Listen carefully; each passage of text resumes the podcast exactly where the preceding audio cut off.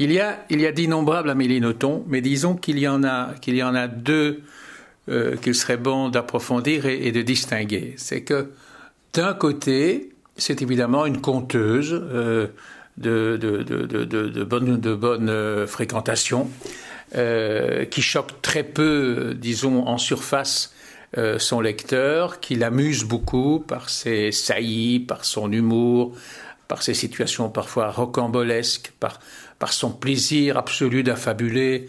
On sent qu'elle écrit, et on le voit bien dans les films qu'il la montre au fil de la plume, comme ça, suivant une espèce de rêve intérieur euh, très imaginatif et, dont, la richesse, enfin, euh, enchante euh, le lecteur.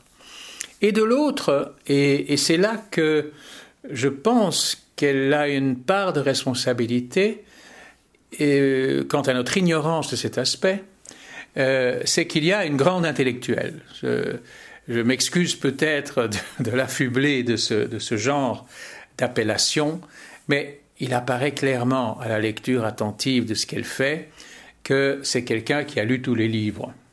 C'est quelqu'un qui, dès son plus jeune âge, s'est imprégné d'une culture euh, absolument gigantesque, extrêmement diversifiée, euh, sans aucune connotation euh, académique ou universitaire. D'ailleurs, euh, elle ne s'est jamais tellement réjouie de son passage par l'université, en l'occurrence de Bruxelles.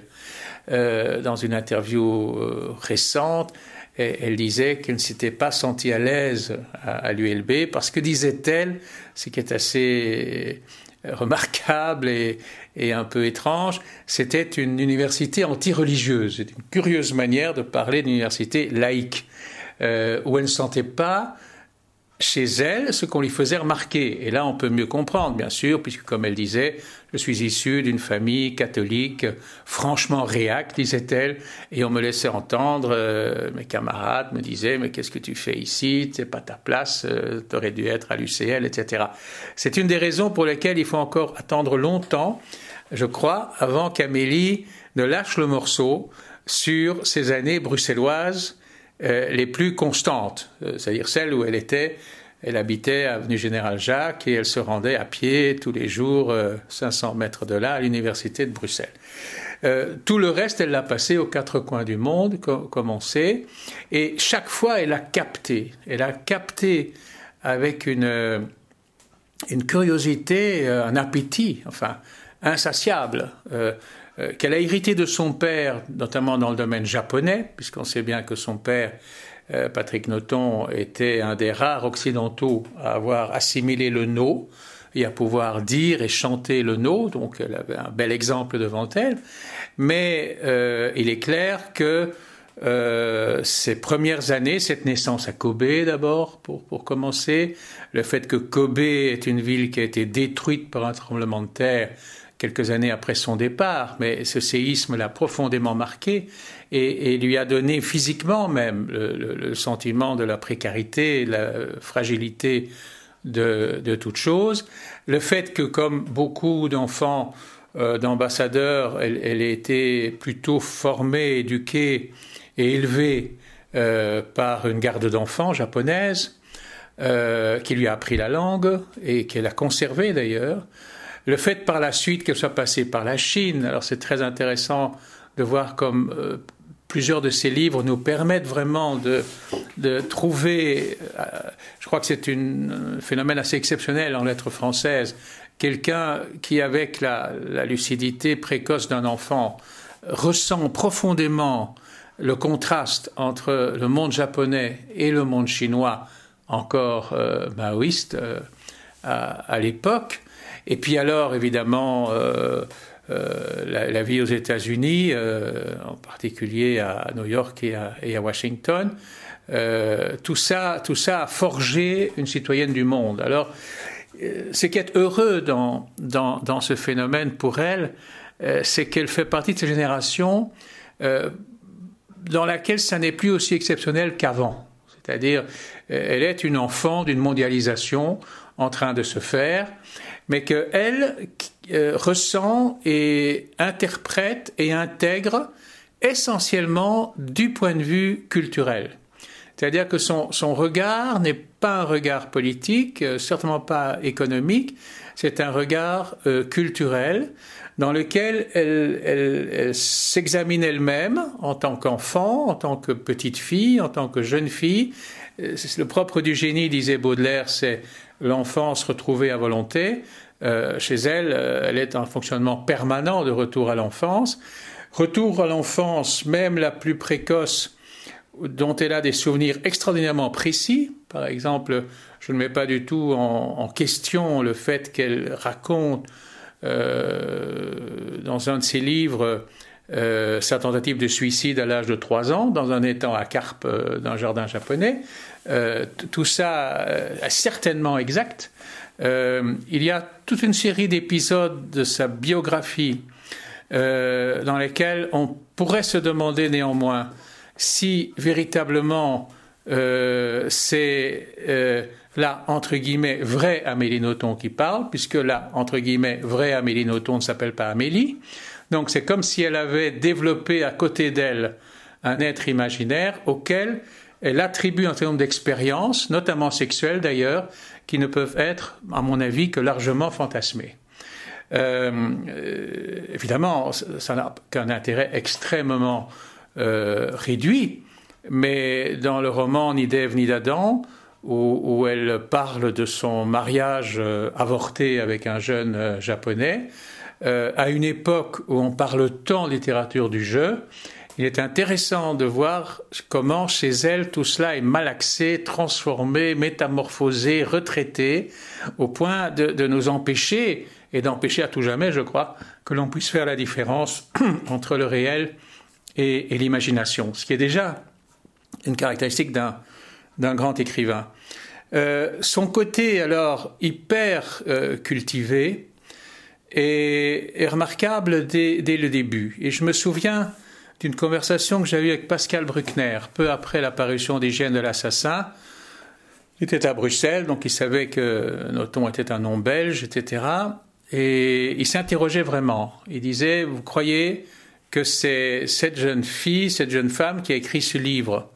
Ou, est-ce qu'elle aurait euh, quelqu'un qui l'aurait fait à sa place, qui leur aurait donné son nom, etc. Il s'interrogeait sérieusement, comme beaucoup de, personnes à l'époque à, Paris. Ça peut expliquer d'ailleurs pourquoi euh, il y a eu rendez-vous manqué entre Amélie Nothomb et Philippe Solers, puisque c'est Philippe Solers qui a refusé Amélie Nothomb chez Gallimard, un peu comme Gide à l'origine avait refusé Proust chez, Gallimard, euh, parce qu'il y avait un doute, une espèce de d'inquiétude, de se méprendre sur, euh, sur l'authenticité de la chose. Or, l'authenticité est absolue. Et ça, on l'a constaté très tôt dans sa manière justement de faire déborder son imaginaire romanesque sur son comportement, sur son apparence, qui n'est pas du tout non plus une réelle euh, pose ou, une stratégie de communication, comme on a pu le dire. Tout ça est, très ancré, très, très authentique en fait.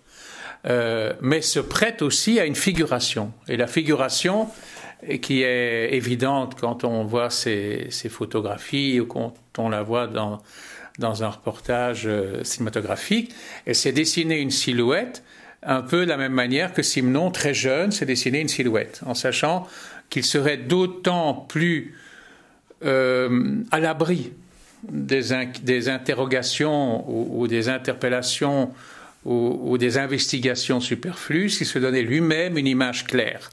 Et, le dessin des Simons, euh, euh, feutre mou, pipe, etc., ça correspond au bizarre chapeau euh, et à la tenue en général noire de, de Amélie Nothomb, écrivain.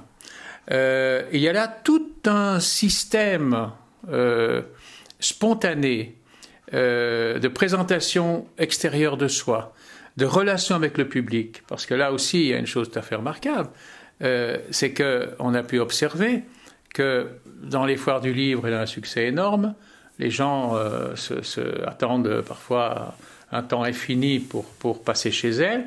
Si ce sont des personnes qui sont des, entre guillemets, récidivistes, Amélie Nothomb les reconnaît pratiquement toujours au point quasiment de les appeler par leur nom, alors qu'ils sont des dizaines, si pas plus, de milliers.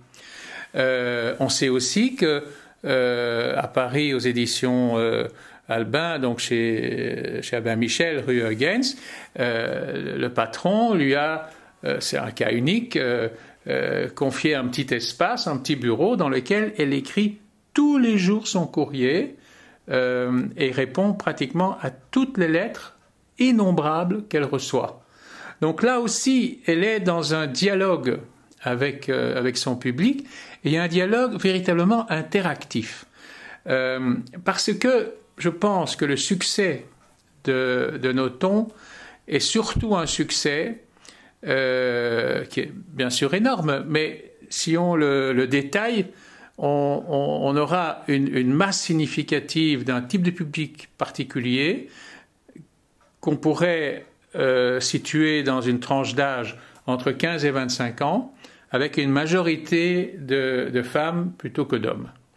Et je, crois qu'elle euh, représente pour, euh, pour cette catégorie-là bien plus qu'une référence ou, un modèle, mais une, forme de réconfort, presque d'encouragement, à une forme à son attitude à elle, qui est une attitude extrêmement courtoise, extrêmement policée, extrêmement bien éduquée, de refus radical de, tous les usages conventionnels.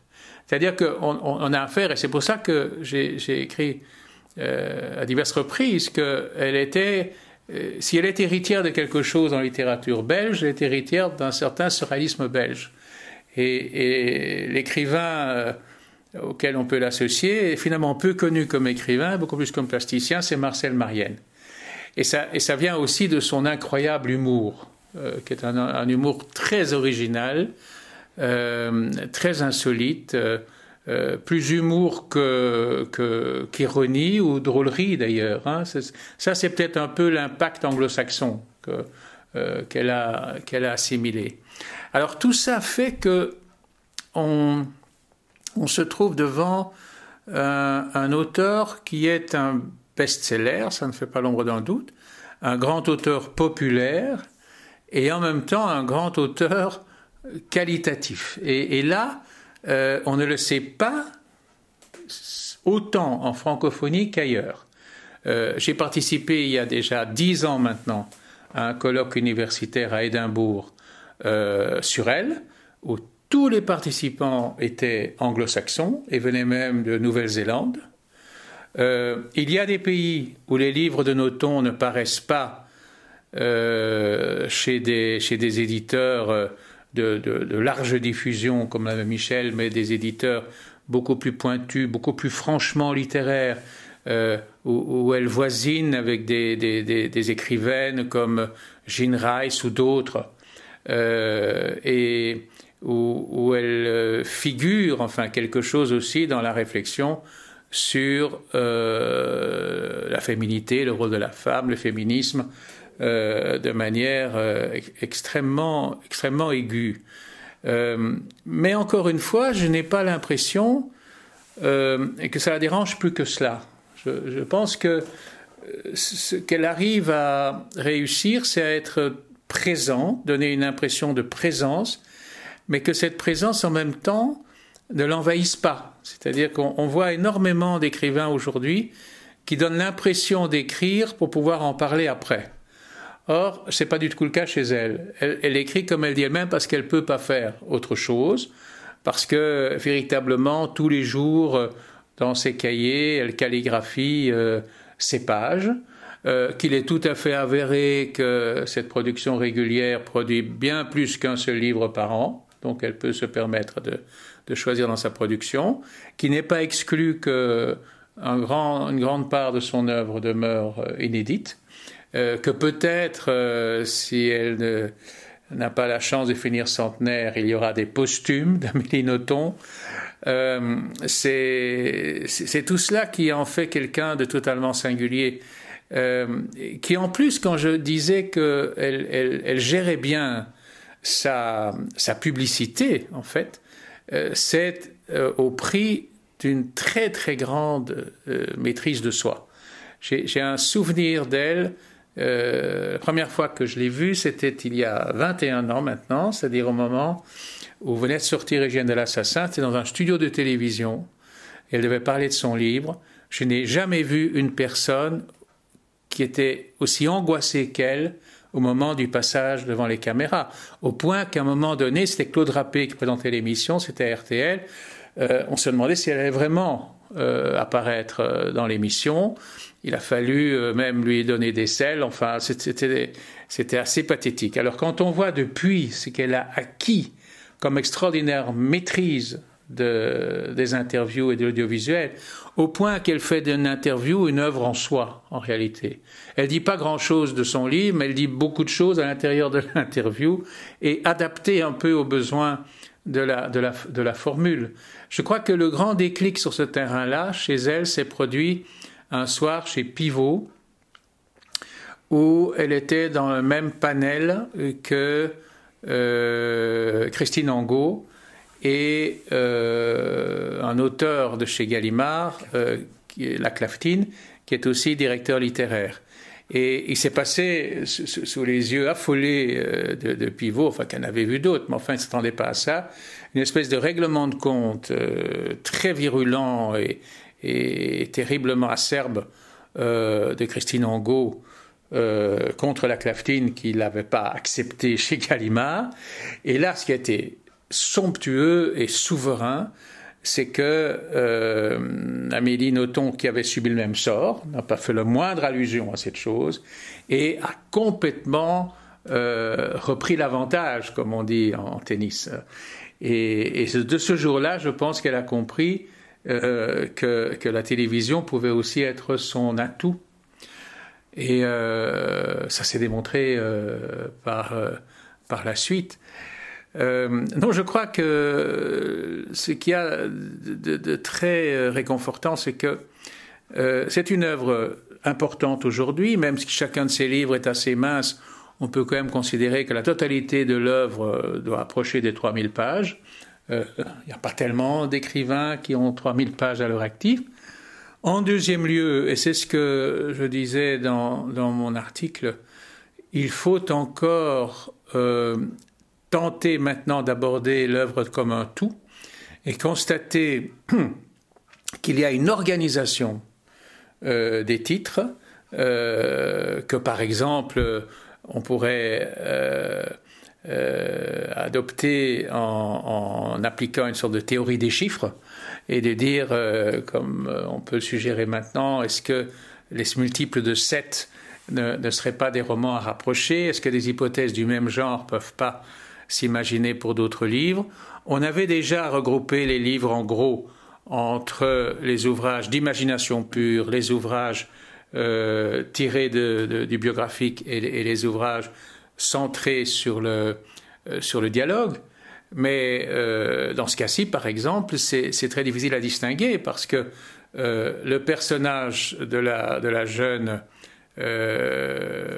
héroïne se présente clairement comme belge et se revendique comme belge, ce qui évidemment va amener le lecteur à se rappeler qu'elle est belge. De l'autre côté, l'essentiel du livre est un dialogue avec, euh, avec le, Barbe Bleue. Et, enfin, euh, en choisissant de raconter une histoire à la Barbe Bleue, on peut difficilement imaginer de renvoyer plus à l'imaginaire, à la fiction, euh, au conte, euh, à la, presque à la mythologie qu'ici. Donc on, voit bien que distinguer les livres entre eux est quelque chose de, discutable et, en tout cas qu'aujourd'hui, elle arrive euh, indiscutablement, par contre, à les synthétiser.